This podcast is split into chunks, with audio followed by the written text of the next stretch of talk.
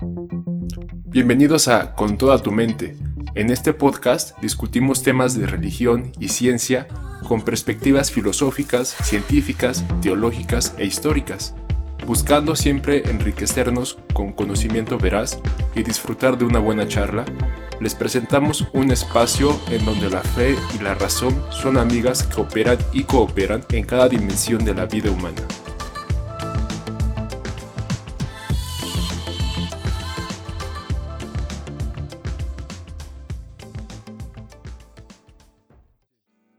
Hola a todos, ¿cómo están? Bienvenidos una semana más a Con toda tu mente. Estamos aquí otra vez Ángel y yo, Edrey, eh, pues presentando un nuevo programa que va a tratar de algo súper, súper interesante que nos concierne a todos los que tengamos fe y a todos a los que nos interese la ciencia, porque es uno de los primeros temas que sin duda eh, pues genera alguna algún conflicto porque hay, un roce directo entre la fe y la ciencia y la razón en, este punto.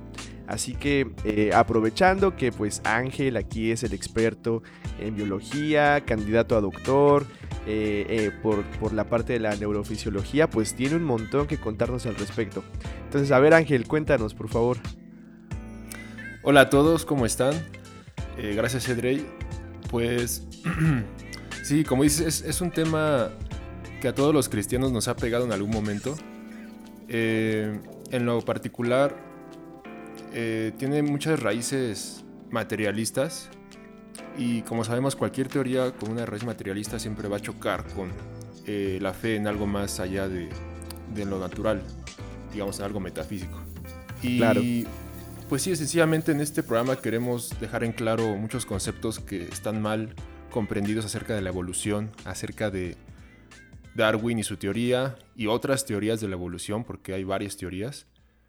Y hacer esto sin temor, sin tabúes, sin muchas mentiras que nos llegan a decir tanto en las escuelas y también me atrevo a decir en las iglesias. Sí. Y pues con base en esto llegar a ciertos puntos de encuentro y eh, acordar en algunos puntos tú y yo al menos, ¿no? Quisiera empezar platicando un poco de las experiencias que hemos tenido con este, este conjunto de teorías, como yo lo considero. En la carrera de biología, en el programa que yo cursé, tenemos una clase totalmente dedicada a la evolución con base paleontológica. El resto de las materias tiene también otros temas, pero todo está enfocado también a la evolución.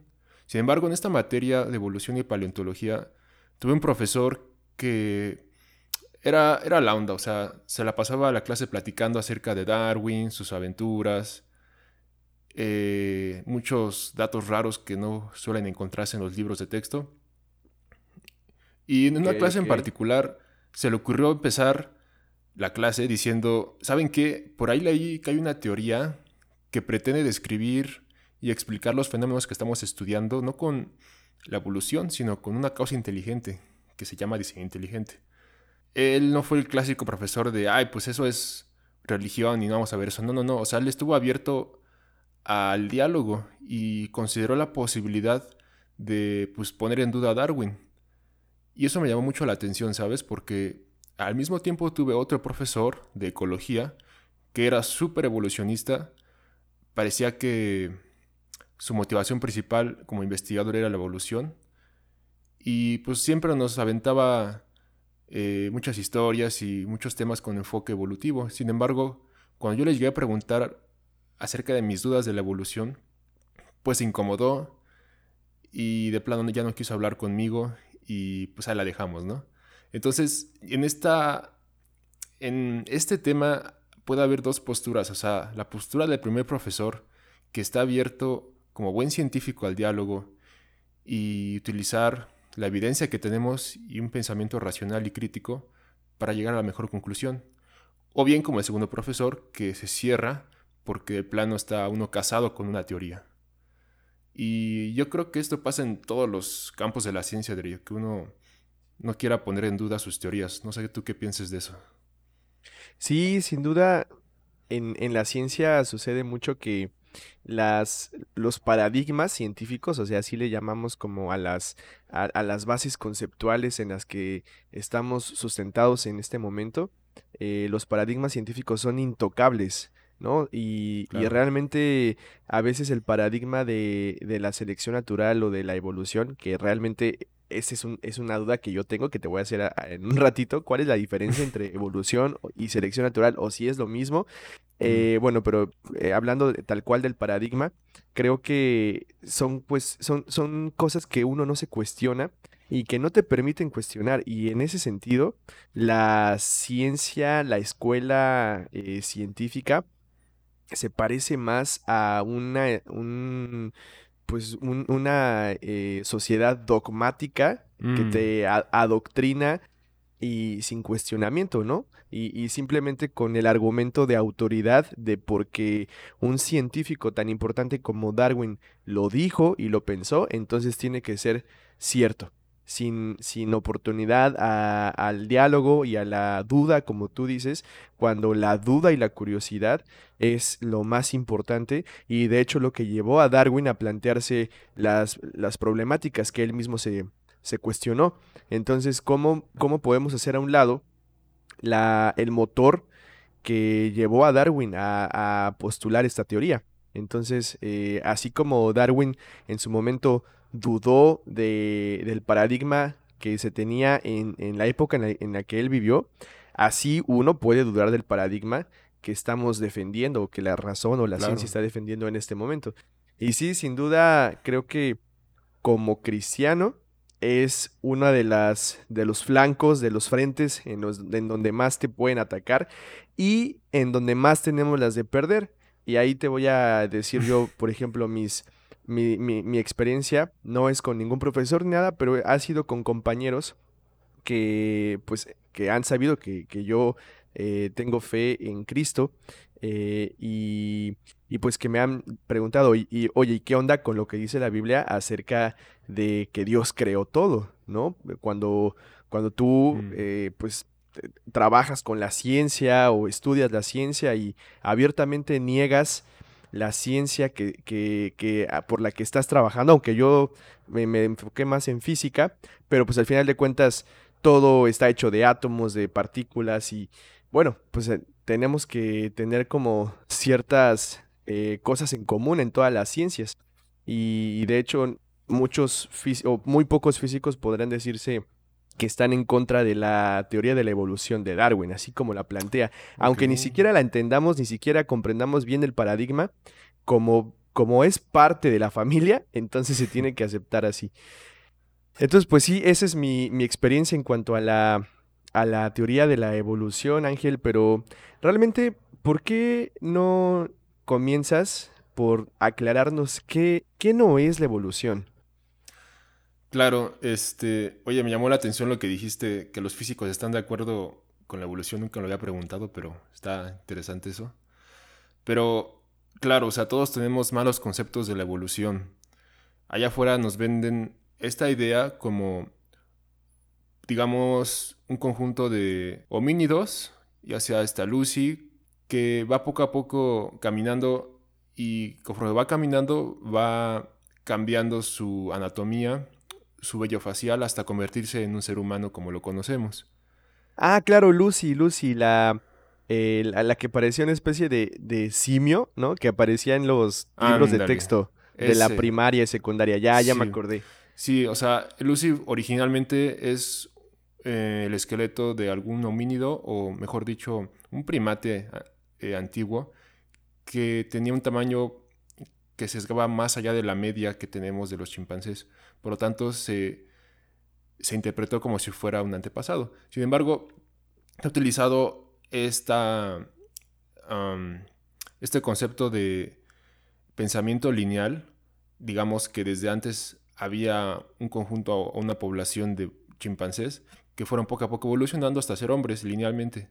Eso no es un buen concepto de evolución. La evolución, como la, la veía Darwin, y como la siguen viendo muchos actualmente es un pensamiento arbóreo, no lineal, en donde los, eh, los organismos, las especies en sus poblaciones, se van diversificando con base a la tendencia que tienen a variar dentro de las poblaciones y también a la selección natural que elige ciertas variedades o fenotipos más adaptados. De tal manera que desde un conjunto de, digamos, ¿qué te gusta? Chimpancés, puedes tener en unos años pues varias poblaciones de chimpancés con diferentes características, como si, como si vieras una arborización de un tronco común hacia sus ramas que representan cada variedad de población a partir de una sola.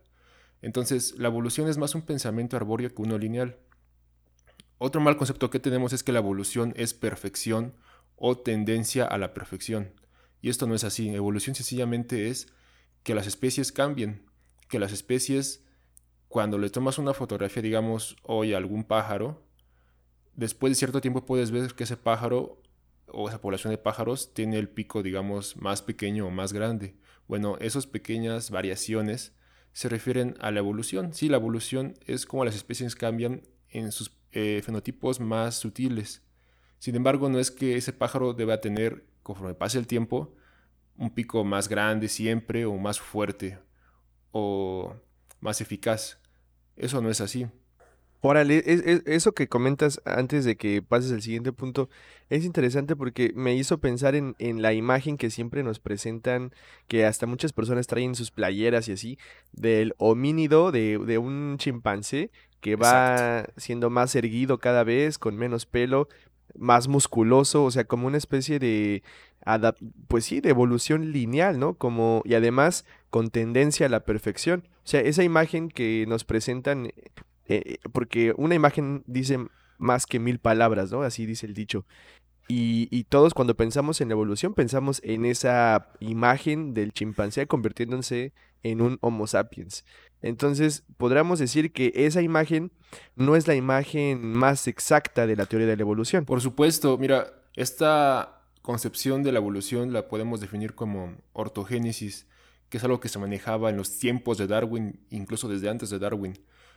En los tiempos de Darwin muchos pensaban, bueno, ¿cómo tenemos tanta variedad de organismos en la Tierra? Es astronómica la cantidad de especies que existen. Y todos pensaban, bueno, eh, seguramente pues Dios así lo quiso y creó esta variedad porque exhiben un diseño muy variado que solamente puede ser explicado por Dios. Bueno, pues esto no era suficiente para los científicos o naturalistas del tiempo de Darwin y dijeron, bueno, no, hay que poner una explicación que no incluya a Dios o que no incluya un diseño superior, sencillamente que incluya solo eh, causas naturales, ¿no? Por lo tanto, echamos fuera este principio de que todo organismo debe tender a la perfección, sino que sencillamente pues solo cambian como, como pueden y como la naturaleza se los permite. Y sí, eso se sigue manejando actualmente, como dices. Yo lo he escuchado dentro de las aulas de clase. Y bueno, pues hay que tener en claro que eso no es evolución. Ok, ok.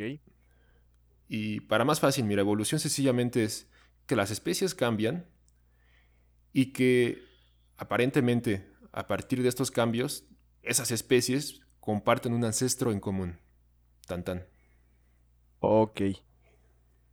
Entonces, eso es la, la como el, paradigma darwiniano, así al desnudo, ¿no? Sin, sin una imagen que nos, que nos presente algo que no es realmente, o, qué fue lo que, lo que dijo Darwin en su momento.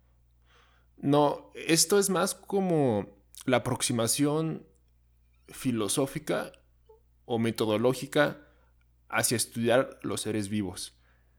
Es como tú vas a entender por qué hay tantas especies, por qué hay mucha variedad.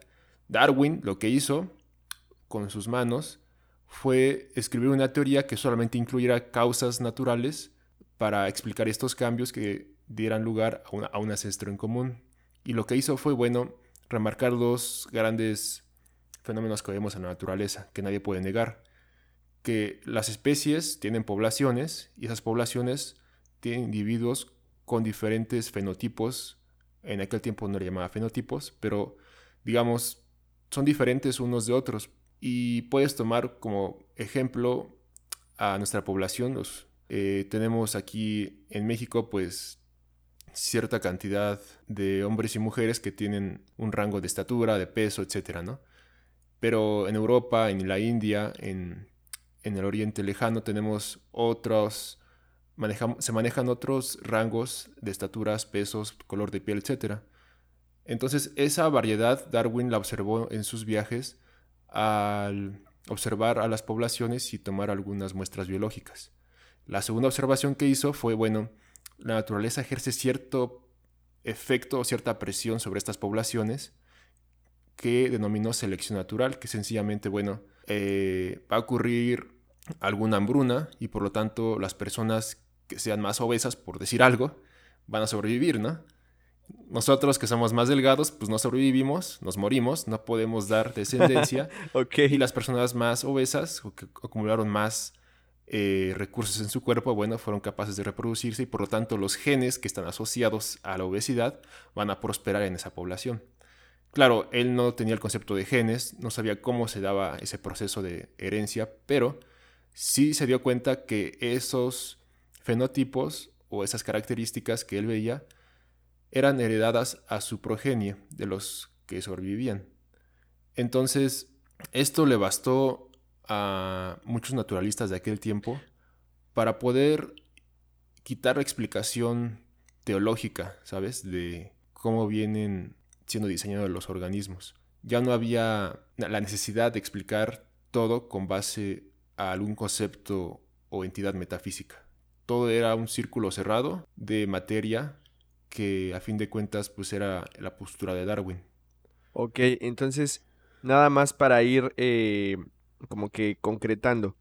La teoría de Darwin, o, más bien como que la, idea de Darwin, eh, fue dar una explicación a los diferentes fenotipos que hay en las poblaciones de los seres vivos, ¿no? O en general, no, a lo mejor no, sí, sí, de los seres vivos, porque caracterizó, según yo, corrígeme si estoy, en si estoy mal, Ángel, caracterizó también plantas o no o solamente animales e y bichitos. No, sí también, eh, o sea, en aquel tiempo los naturalistas le entraban a todo.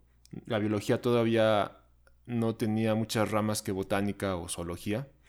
Entonces él se encargó de, pues, recolectar muchas muestras biológicas. Ok.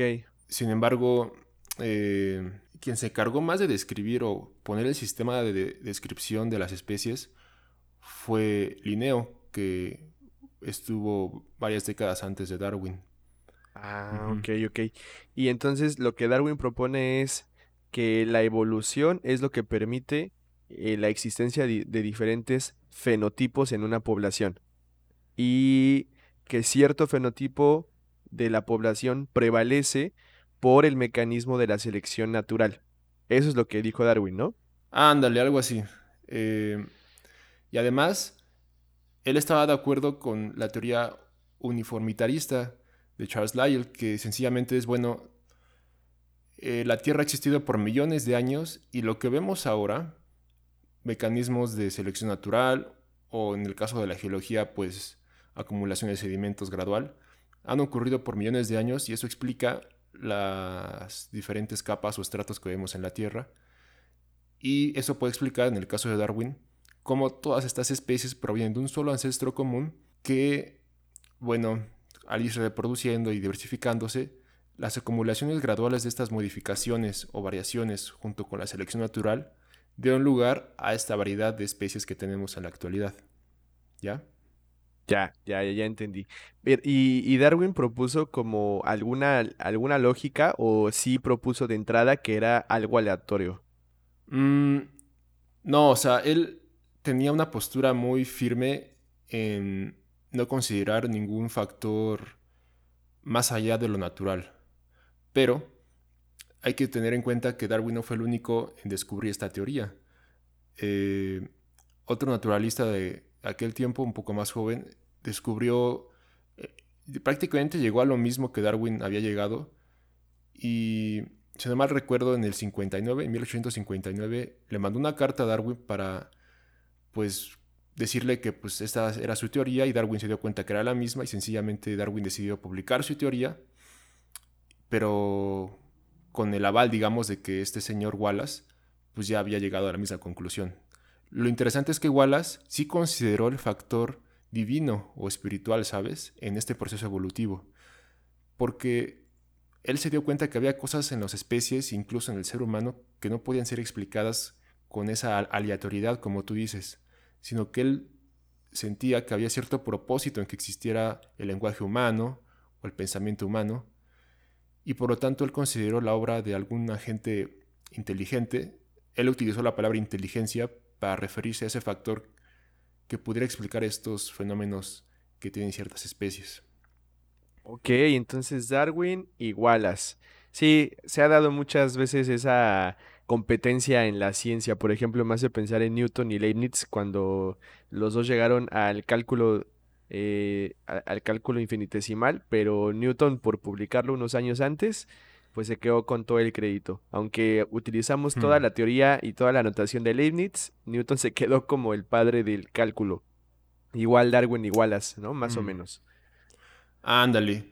Exacto, como en aquel tiempo las teorías que solo consideraban explicaciones materialistas eran mejor vistas que las que consideraban factores metafísicos, la teoría de Darwin, o la aproximación de Darwin, mejor dicho, fue más aceptada y se llenó de su séquito, de eh, como sus discípulos, por así decirlo, que se encargaron de defenderla y llevarla a todo rincón, para que al final fuera la teoría predominante y parece ser que sigue siendo la teoría predominante en este terreno de la evolución. Y Wallace sencillamente se quedó pues con su objeción y nunca consintió al parecer con la aproximación darwiniana. Así es. Órale, órale. Entonces, bueno, ya más o menos ahí pusimos en la mesa que, que no es la evolución. Ya vimos que no es algo lineal ni con tendencia a la perfección. Y ya vimos lo que decía Darwin más exactamente, ¿no? Él, a través de la observación vio fenotipos en poblaciones y propuso que todos venían de un ancestro en común. Sí, claro. Él se basó no solamente en observaciones en sus viajes, sino que también se basó en la domesticación de especies. ¿Sabes? Pon, digamos, a la variedad de perros que tenemos en la actualidad o de maíz, ¿no? Eh, entonces, él pensó que eso mismo pudiera estar pasando allá afuera sin la intervención humana y bien pudiera explicar cómo todos nosotros provenimos de una sola especie al final. Y esta fue la idea que revolucionó, ¿sabes?, en varios terrenos, no solamente en el científico, sino que también a nivel filosófico y ah, tal vez religioso. Muchos se dieron cuenta que bien podría tener razón y Dios no era necesario para explicar la vida. y fue una revolución, yo lo veo así, que a pesar de que tuvo, pues como cualquier revolución científica, sus, em, sus adversidades, pues al final acabó ganando. Y una adversidad que tuvo, por ejemplo, fue que a principio del siglo XX se, se, descubrió los, se descubrieron los trabajos que había hecho eh, otro contemporáneo de Darwin, este eh, Gregor Mendel, con, em, con unos guisantes que tenía, yo creo, en su iglesia. Era un, no, sé, no recuerdo si era un cura o un padre. Y él describió cómo había ciertas leyes que regían la herencia de las especies. O sea, cómo tu, tus fenotipos, en algunos casos, se pueden heredar de cierta manera a tu progenie. Y él introdujo el concepto de genes. Y esto fue un problema para Darwin porque parecía ser que al final, ya que heredabas tus genes, estos no cambiaban, sino que permanecían constantes con cada generación.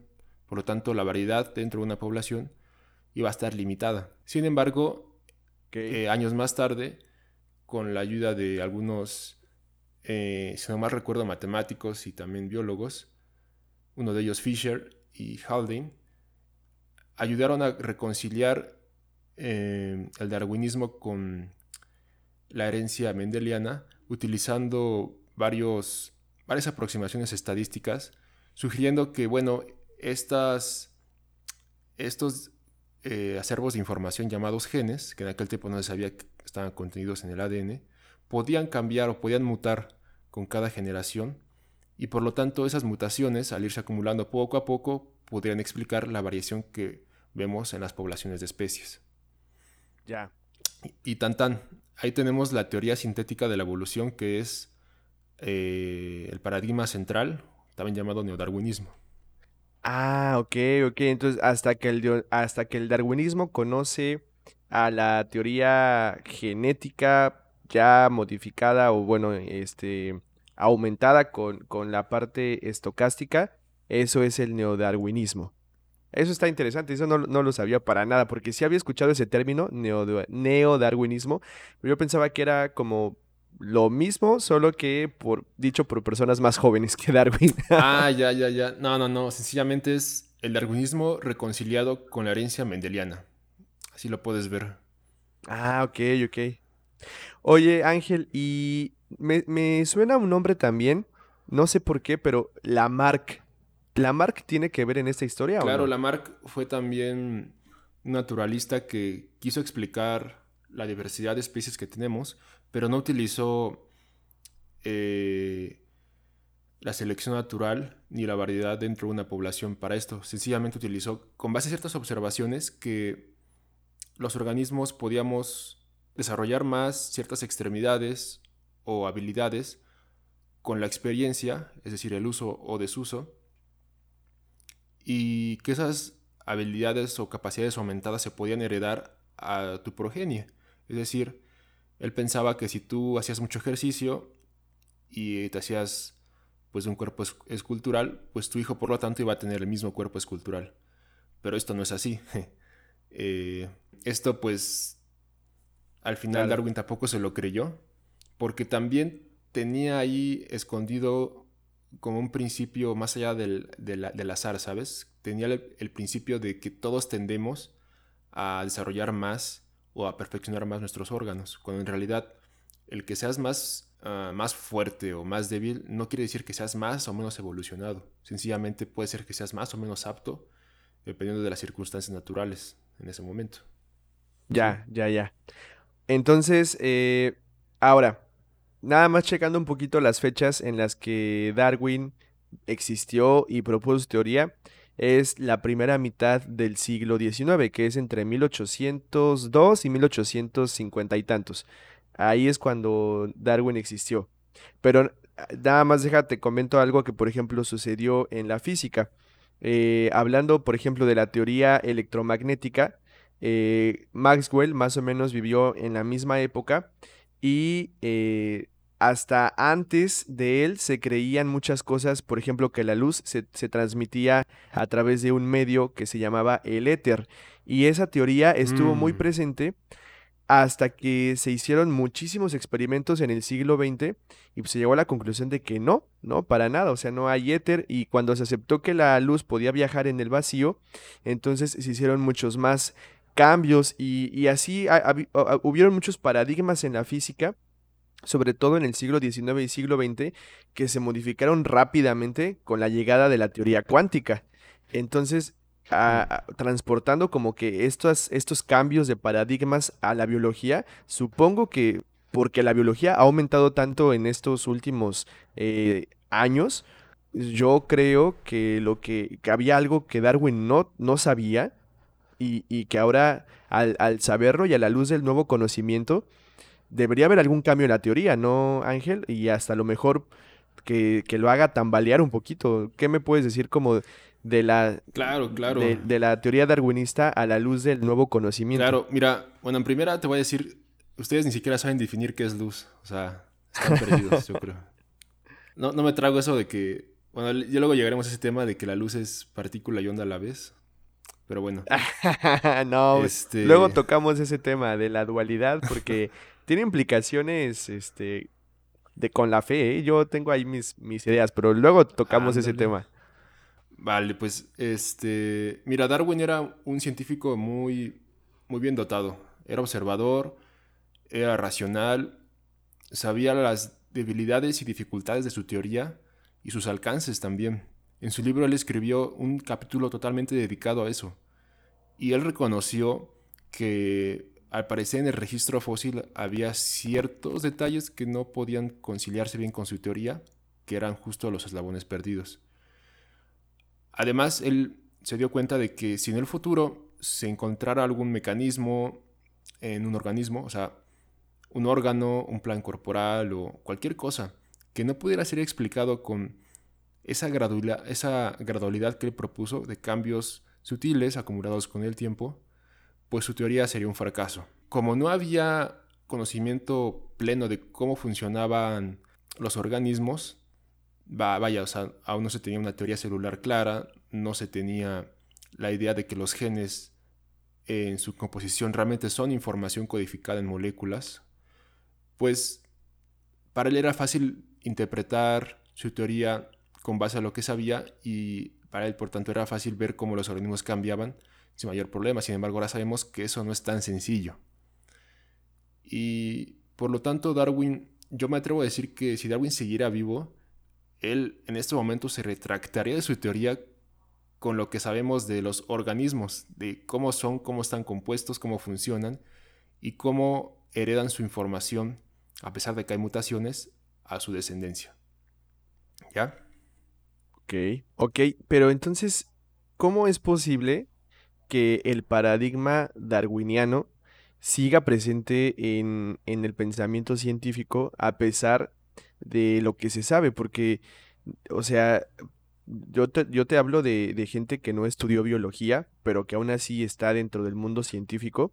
No se hace ninguna, ningún cuestionamiento respecto a la teoría darwinista. Claro, claro. O sea, es una teoría que tiene más de 200 años y así nos la tragamos como, como la leímos en, en el libro de las especies. Entonces, eh, ¿qué onda con eso? ¿Por qué, ¿Por qué sucede eso? O sea, ¿qué, qué está faltando en, en la divulgación de la biología o en la, en la, no sé, en la ética a lo mejor de los propios científicos que se dedican a, a, esta ciencia? ¿O por, por, qué, por qué crees que sea, Ángel? Mira, hay que recordar que la ciencia también podemos verlo como un sistema humano que tiene legislación, tiene política y al final siempre existe el sesgo humano, por lo tanto. Entonces, por lo que yo he visto en, al menos en Estados Unidos, que es donde hay más debate en esto, es que sí, o sea, la gente se está levantando a decir, bueno, ¿saben qué? Yo no creo, o soy escéptico de Darwin, mejor dicho. La verdad, yo creo que las evidencias que tenemos a la, a la fecha no explican, eh, perdón, no están mejor explicadas con lo que Darwin decía, sino que hay que considerar pues un cambio de paradigma, al menos una modificación del paradigma. Y yo creo que hay dos tipos de personas en la contraparte. Unas que de plano no saben o no entienden el contraargumento y lo etiquetan como, ah, pues de seguro eres religioso porque pues no crees en Darwin y pues no te quiere escuchar por eso. Ahí mejor entrega tu tarea, lee bien estos libros, en el caso de una, de una aula de clases y pues ya no, ahí nos vemos. Yo leí el otro día el, testimonio de un científico, ya no era un estudiante, un científico que fue a un eh, congreso a presentar justamente estos detalles de Darwin que no se mencionan. Y sencillamente él fue censurado, o sea, le pidieron que por favor se retirara, o sea, llevaron aparecer guardias de seguridad para impedir que él presentara lo que había preparado, porque arriba también hay personas que sí saben esos problemas que tiene la teoría, pero no quieren exhibirlos por ciertas razones, tal vez están casados con la teoría o la, la ven como la única alternativa no teísta para explicar lo que sabemos.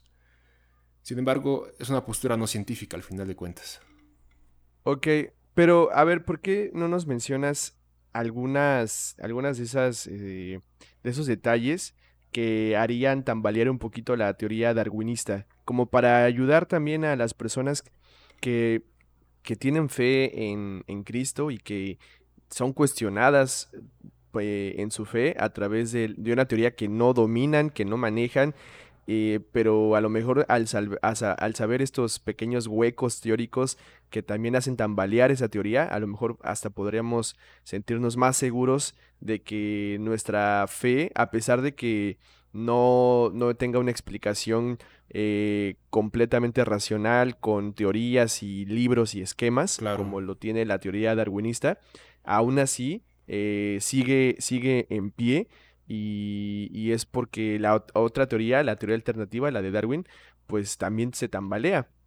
¿por qué no nos das algunas así, algunas eh, huevos de Pascua, como se dice, unos Eastern eggs, para que podamos tener esa diversión?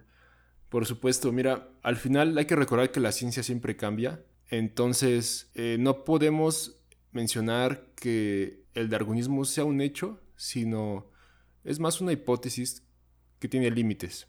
Puedes utilizar el darwinismo para decir, bueno, pues tenemos diferentes colores de piel en los humanos, tenemos diferentes estaturas, va.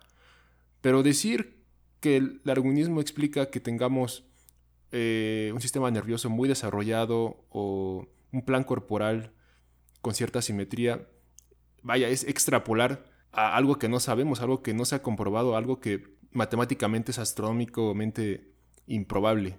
Entonces, ese terreno ya es hipotético. Ahora bien, ¿qué se sabe de ese terreno? Pues se sabe que las mutaciones necesarias para llevar a cabo esa construcción gradual de nuevos planes corporales, nuevos órganos, y a fin de cuentas, nuevos genes y nuevas proteínas que son los que explican todo esto, no solamente son improbables, sino que si se modela y se reproduce a nivel darwiniano, ya sea en el laboratorio como se ha hecho o en una computadora, es imposible que suceda, ya que el mismo mecanismo del que se valen para explicar estas variaciones, que son las mutaciones, pues lo, que está pasando es que al final estás destruyendo la información, se está perdiendo poco a poco y no estás generando nueva información con ese mecanismo.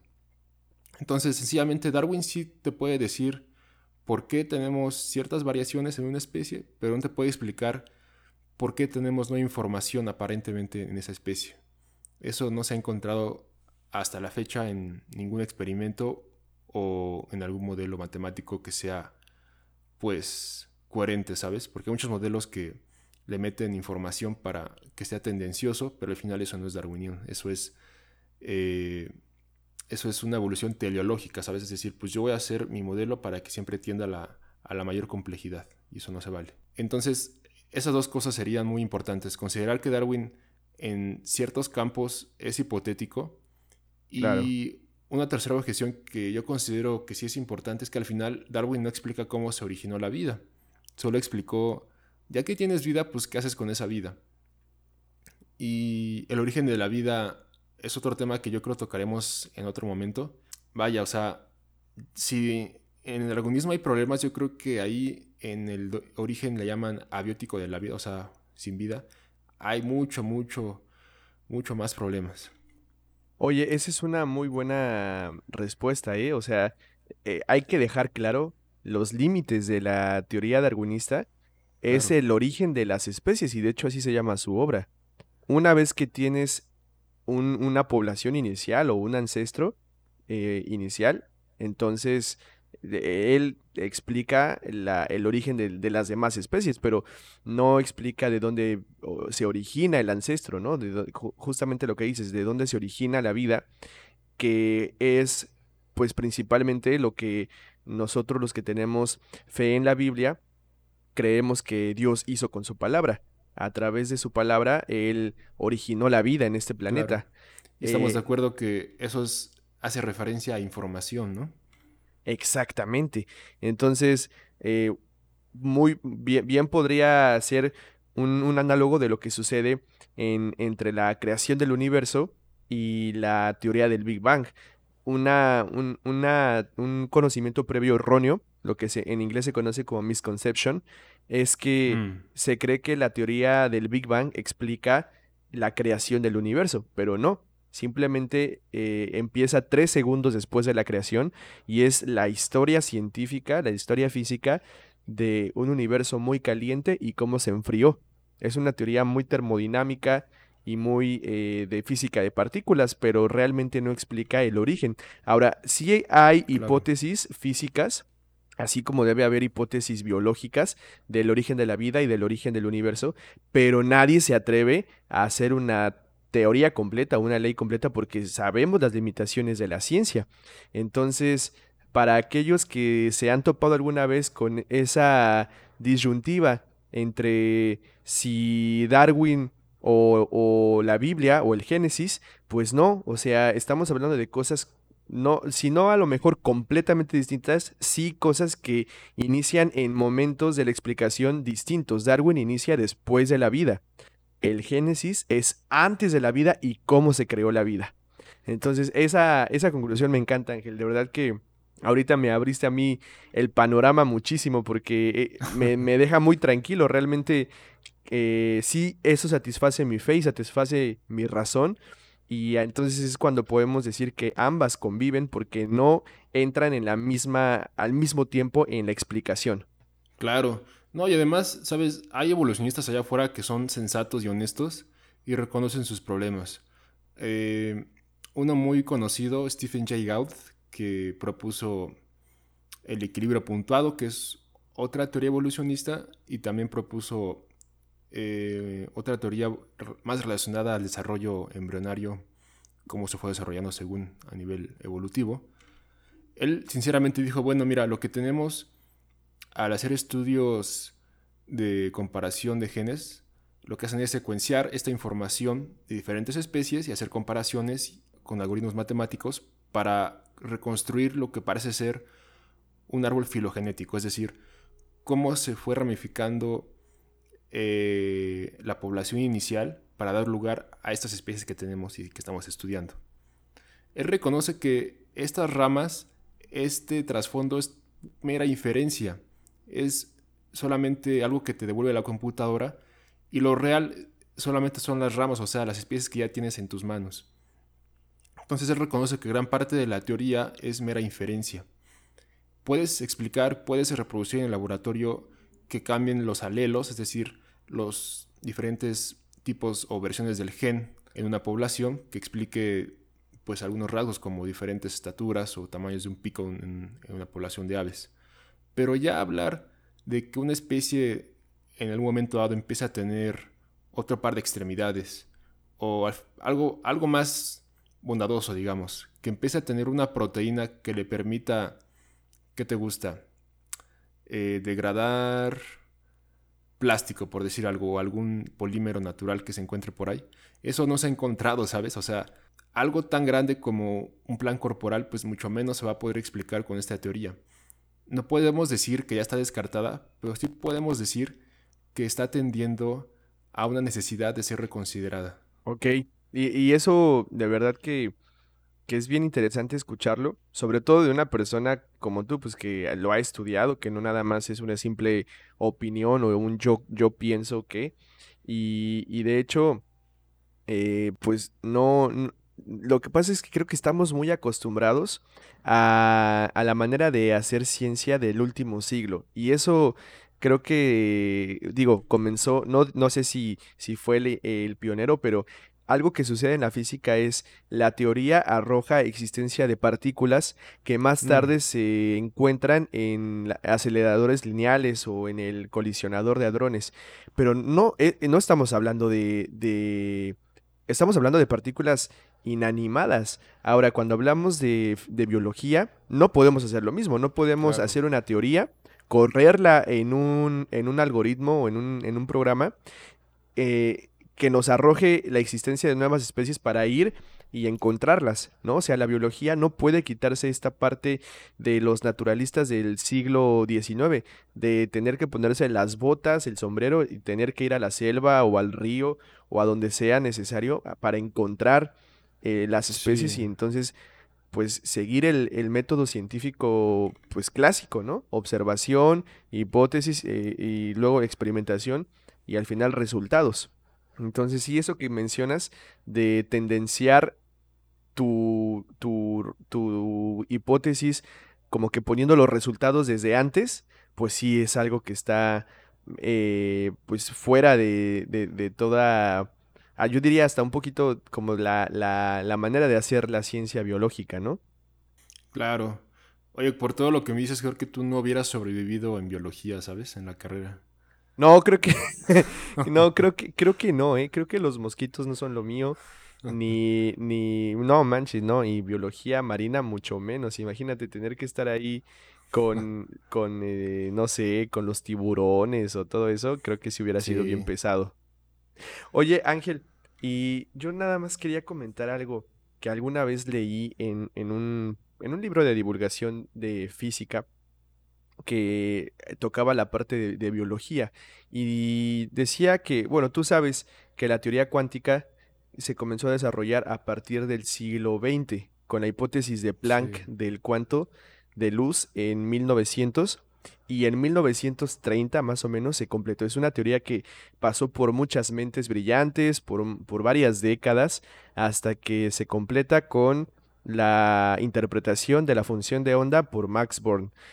Eh, bueno, toda, toda, esta teoría lo que nos dice es mm. que los eh, electrones eh, no pueden existir en, muchos niveles de energía. O sea, como que la, parte principal de la teoría cuántica es que la energía está cuantizada. ¿Qué quiere decir eso?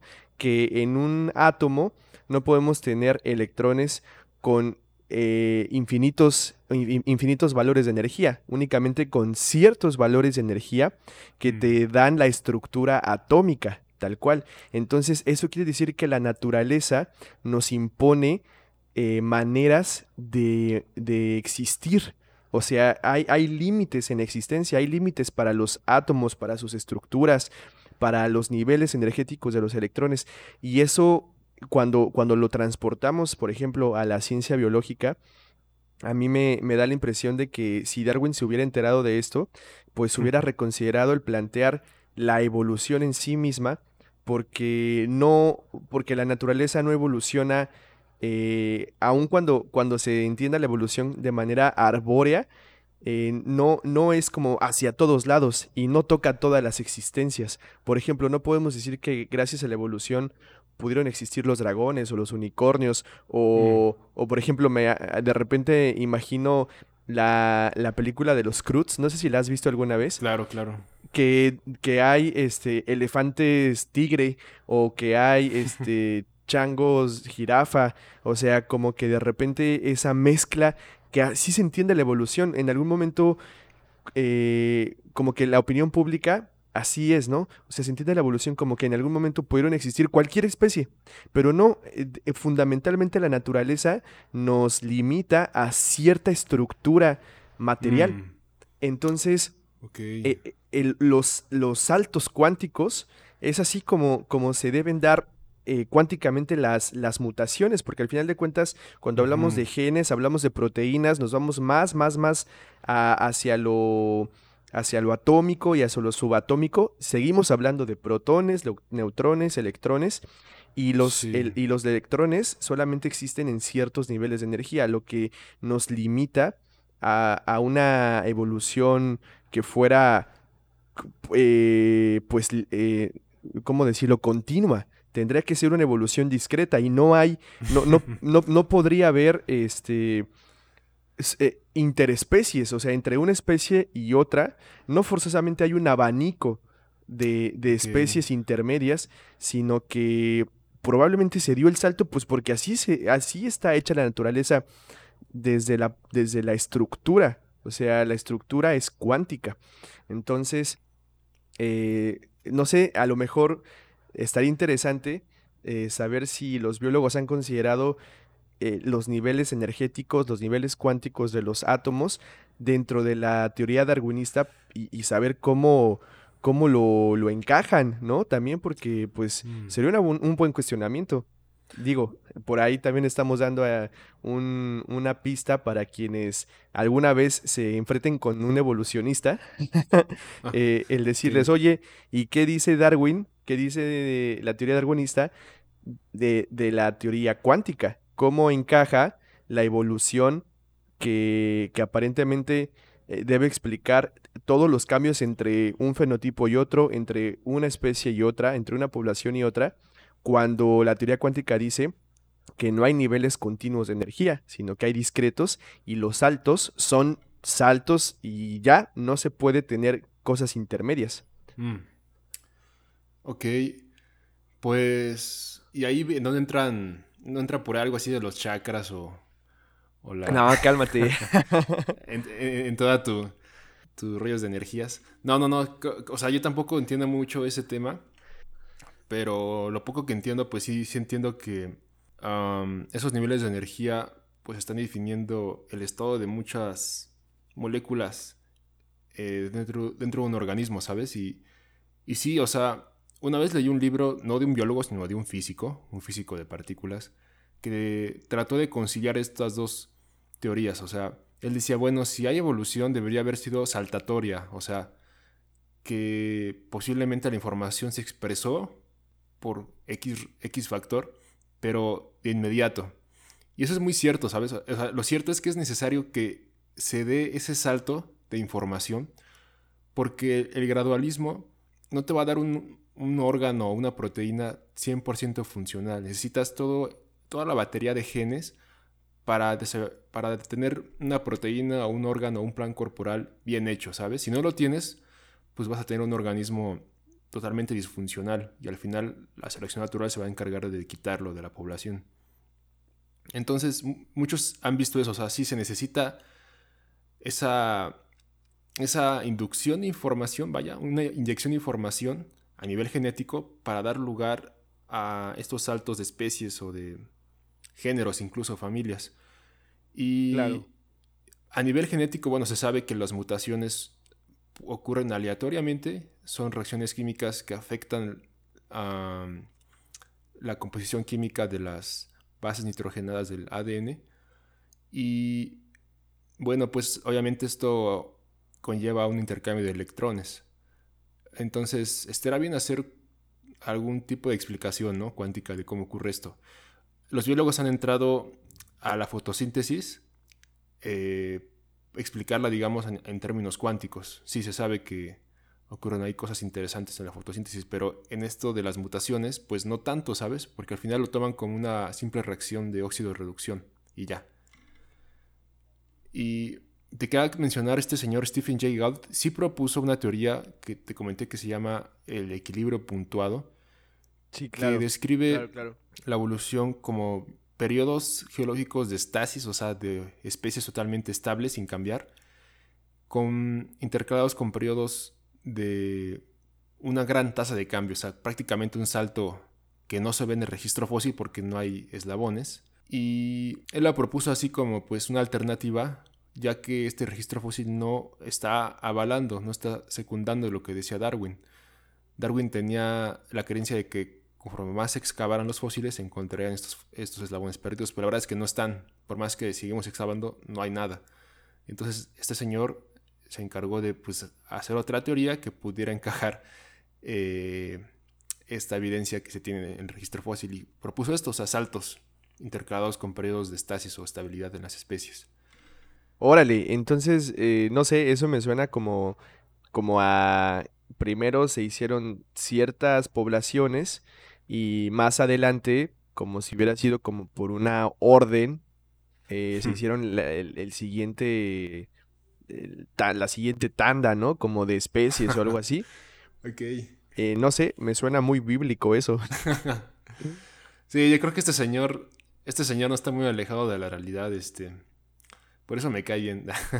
sí, y la, y la verdad es que, digo, mm, no sé si tengas algo más que, decir al respecto, Ángel, pero como que para empezar a, a, mm, unir la, parte darwinista con, la parte eh, de la fe, creo que eh, muchas veces los científicos son tan ignorantes de la Biblia como lo son los cristianos de la ciencia.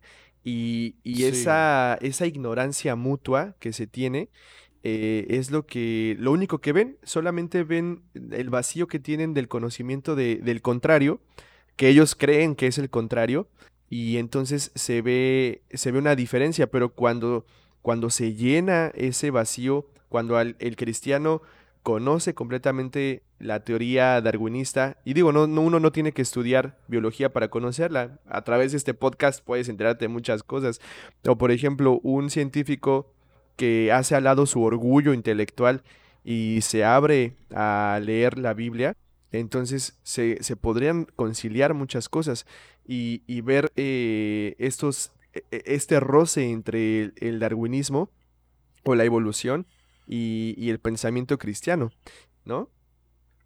Sí, claro. Mira, aquí quiero decir algo que tal vez exploraremos en la siguiente parte, no porque seas cristiano, es imposible que creas en la evolución y viceversa, no porque tú creas en la evolución es imposible que seas creyente o cristiano. Hay muchas personas que hacen malabares por ahí en su mente para conciliar esas dos cosas. Y está bien, o sea, al final Jesús, Dios no te va a, quitar tu entrada al cielo por creer en una teoría humana. Es, eh, al final tú eres salvo por fe, por medio de, la fe y por gracia. Y sí es cierto que hay muchas contradicciones en esta postura, tanto teológicas como científicas, que eh, tal vez abordaremos en la siguiente parte, pero digamos, hay que quitar ese tabú de que, pues porque eres creyente de, de Dios o incluso no necesariamente cristiano, sino cualquier otra religión, pues debes de estar todo el tiempo, no sé, alejándote o atacando la evolución. No, no, no, o sea, tratarla como cualquier otra teoría científica. Sí, por supuesto. Y de hecho, como, decías, eh, vamos a dejar ahora la, la, parte de la, pues no, no vamos a decirle teoría, más bien vamos a decirle la posición creacionista de, de las especies, de la, de la, vida en general, de la que habla la, la Biblia. Y vamos a ver cómo eh, podemos comprender esto que de manera que nuestra razón sea también satisfecha, que no sintamos que al leer el Génesis, sobre todo los primeros tres o cuatro capítulos, sintamos que tenemos que hacer a un lado completamente nuestro intelecto y abrazar algo que es completamente oscuro con, con una fe ciega. Creo que no tiene que ser así.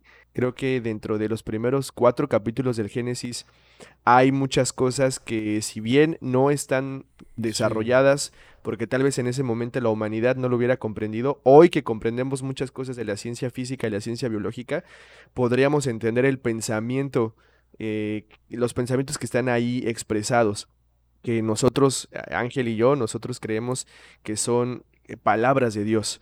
Entonces, eh, pues la próxima, en la próxima eh, sesión, pues vamos a, intentar, eh, pues hablar de esto, ¿no, Ángel? Sí, claro. Hay mucho que decir acerca del Génesis, por supuesto. Sabes, antes de Darwin, antes de la ilustración, incluso se consideraba el libro del Génesis como una autoridad muy válida para explicar todo esto. Por alguna razón, histórica, como ya sabemos, pues eh, esto fue cambiando poco a poco, ya se, se, quitó de su credibilidad. Y yo creo que no es así, o sea, en el Génesis hay muchas respuestas. Y esto lo sabemos muchos, que no solamente leemos el Génesis por nuestra fe, sino porque también sabemos que hay respuestas históricas y eh, de los orígenes de la vida y de todo lo que tenemos eh, y conocemos. Y también en particular hablar sobre el diseño inteligente que es un movimiento no religioso, sino sencillamente científico y filosófico que pretende hacer este cambio de paradigma en la ciencia. Y bueno, solo quería eh, terminar esta parte con una observación que hizo justamente este Max Planck. Él decía que para que cualquier teoría científica llegara a cambiar, o sea, un paradigma logre su cambio como debe ser, no era a través de que convenzas a las autoridades científicas de tu tiempo, sino que dejaras que esas autoridades murieran para que la nueva generación, que ya está familiarizada y adaptada a las nuevas teorías o nuevos paradigmas, pues tomara su lugar y así eh, esas nuevas generaciones pudieran aceptar este cambio de paradigma que no lo pudieron hacer las generaciones anteriores. Y yo creo que eso es lo que va a pasar con la evolución, ¿sabes? Ok, pues sí, eh, hay que esperar a ver eh, lo, que, lo que trae la, las ciencias biológicas y biomédicas en general este siglo, porque al parecer el siglo XXI es el siglo de la biología. Eh, los avances, todas las, las cosas que han estado sucediendo. Por ejemplo, esta hazaña de en nueve meses tener una vacuna contra un virus que jamás se había visto es algo que no sucedía. Y, no, no, yo no puedo quedarme con satisfecho creyendo que una teoría de hace 200, más de 200 años siga intacta cuando en nueve meses en esta época se puede hacer una vacuna. Hay conocimiento suficiente, hay, hay, hay eh, publicaciones suficientes como para poder decir qué hay con la, con la evolución, qué hay con el darwinismo. Eh, tenemos que seguir poniéndolo en esa posición intocable, en esa posición de autoridad, o podemos comenzar a cuestionarla y comenzar a ver pues otras fuentes de, conocimiento y, es lo que vamos a tratar la próxima semana. Vamos a ver eh, por, qué es, eh, por qué es válido tomar a la Biblia como una fuente eh, de conocimiento y, y, por qué lo que dice acerca de la vida y de acerca de las especies no, no está peleado con lo que se ha descubierto en, en la ciencia, sobre todo en la biología. Entonces, pues eh, de eso hablaremos la, en la próxima. Y pues no me queda más que agradecerte Ángel por esta buena plática, como siempre. Gracias porque me enseñaste muchísimo, me quedo muy, muy tranquilo. Mi fe y mi razón se quedan tranquilos esta noche. No, pues a ti y a todos ustedes por su paciencia, porque yo sé que son conceptos difíciles que solo escuchamos una vez en la escuela y ya, ¿no? Y pues que al final esto sea de bendición para, para ustedes que pueden tener encuentros cercanos del tercer tipo, ¿no? Allá afuera. sí, y, sobre todo, eh, pues esperar que, eh, eh, como dice Ángel, este conocimiento que, que se expone pues en este programa ayude a que su fe no se tambalee con argumentos que son bien ligeritos de repente, que puede venir de un ateo medio informado y, mm. y tambalea la fe. Entonces, no, no hay que dejar que eso suceda. Realmente eh, nuestra fe tiene bases racionales y debe tener bases racionales. Así que pues ya en, esta, en este podcast vimos la primera parte y pues ya nada más estoy esperando la siguiente semana para poder tratar la segunda parte, Ángel. Por supuesto, pues ya lo tengo listo, no sé tú qué estás esperando. Sale, pues entonces nos vemos en la próxima. Gracias Ángel y buenas noches a todos. Hasta luego, buenas noches. Esperamos que les haya gustado este episodio y los invitamos a seguirnos en nuestras redes sociales y asimismo suscribirse al canal para no perderse de los episodios y así juntos descubrir que es bueno amar a Dios con todo nuestro corazón, alma, fuerzas y con toda nuestra mente. Hasta la próxima.